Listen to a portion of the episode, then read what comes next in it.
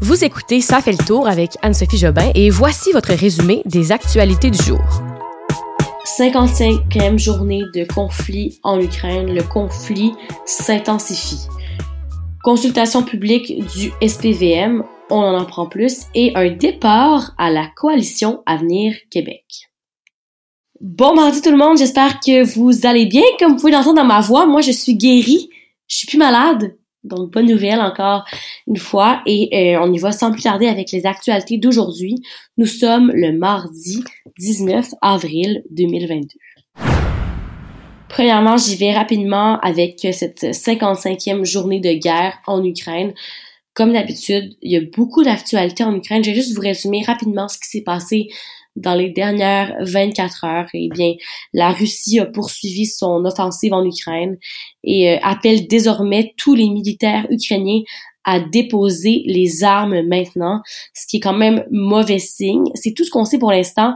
Donc, si vous permettez, aujourd'hui, je vais pas y aller trop en détail et je vais revenir avec vous demain pour vous en donner plus parce que je veux pas vous donner des informations qui ne seront pas complètes. Mais euh, sinon, on sait que le, milliardaire, pardon, le milliardaire russe Oleg Tinkov, fondateur de la banque en ligne Tinkoff, grand succès le fintech de ces dernières années, a fustigé mardi une guerre absurde russe en Ukraine et a appelé l'Occident à aider à mettre fin à ce massacre. Deuxième nouvelle, je vous parle de la population qui pourra avoir son mot à dire sur l'identité du nouveau chef du service de police de la ville de Montréal. C'est la mairesse Valérie Plante qui a annoncé que le processus de sélection du nouveau chef devra passer par l'étape d'une consultation publique pour savoir ce que la population a réellement besoin. La mairesse note aussi que cette consultation pourra permettre à plusieurs acteurs importants de se faire entendre. On parle surtout là, des groupes communautaires, des jeunes et des membres du SPVM. L'ancien chef du SPVM, Sylvain Caron, avait annoncé sa retraite à la mi-mars hein, et ça avait quand même fait un nom de choc dans les médias. Il a dit qu'il quitterait ses fonctions le 11 avril. Le processus de remplacement avait alors été mis en branle pour trouver le nouveau chef. Ces procédures seront donc mises sur pause le temps de mettre en place ces consultations. Et selon le SPVM, là, ces consultations-là sont le meilleur moyen pour redonner confiance à la population envers la police. Elle qui a connu des mois très difficiles récemment, notamment avec la hausse de la violence sur le territoire de Montréal et de quelques événements qui ont été, on va se le dire, assez controversés. Pour le moment, le comité exécutif de la Commission de la sécurité publique de la Ville de Montréal ont tous les deux conseillé d'embaucher Madame Sophie Roy comme directrice par intérim.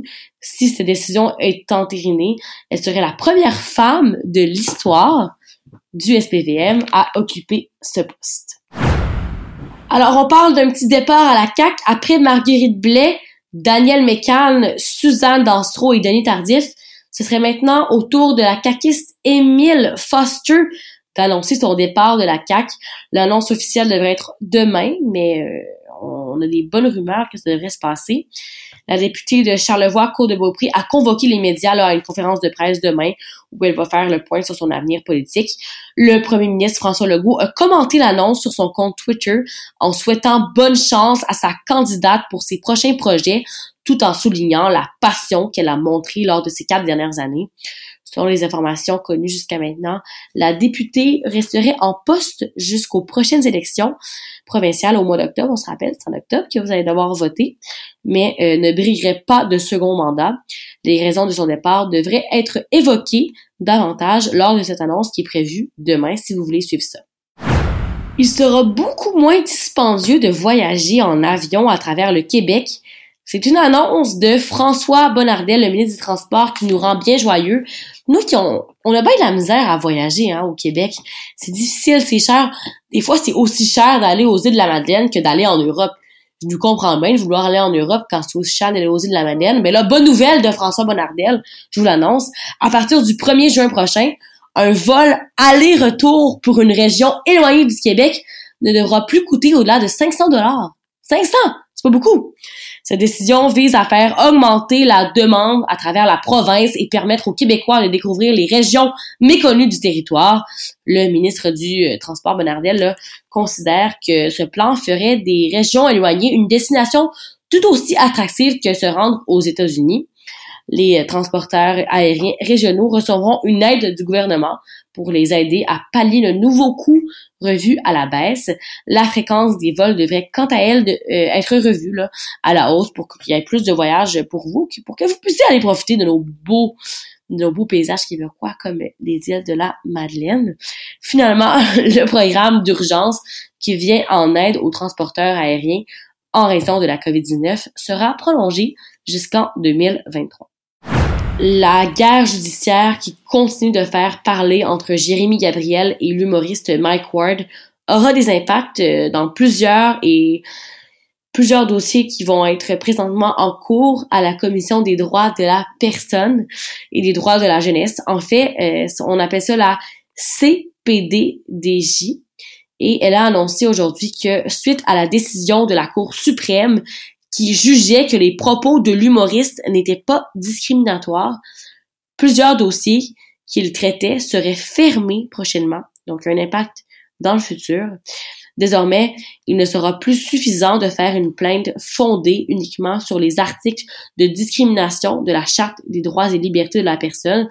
Ils devront également le mener à un traitement discriminatoire dans l'exercice d'un autre droit protégé par la Charte. On ne sait pas pour l'instant exactement le nombre exact de dossiers qui seront fermés, mais la commission communique présentement là, avec les personnes concernées. Donc, si c'est votre cas, ben, vous avez eu un message. Malgré tout, la commission a tenu à réitérer son opinion que les propos de Mike Ward étaient inacceptables dans une société inclusive et ouverte. Rappelons que, suite au jugement de la Cour suprême, Jérémy Gabriel et sa mère ont tous les deux déposé des poursuites distinctives au civil contre l'humoriste Mike Ward, totalisant un montant de 372 600 dollars. Et voilà, c'est tout pour ce soir. Je vais aller reposer ma voix parce qu'elle est encore très fragile. J'ai eu un gros virus, donc vous comprendrez que pour moi, ça va être tout pour ce soir. Et on se retrouve demain encore une fois pour un prochain résumé des actualités du jour. Bonne soirée tout le monde, à demain.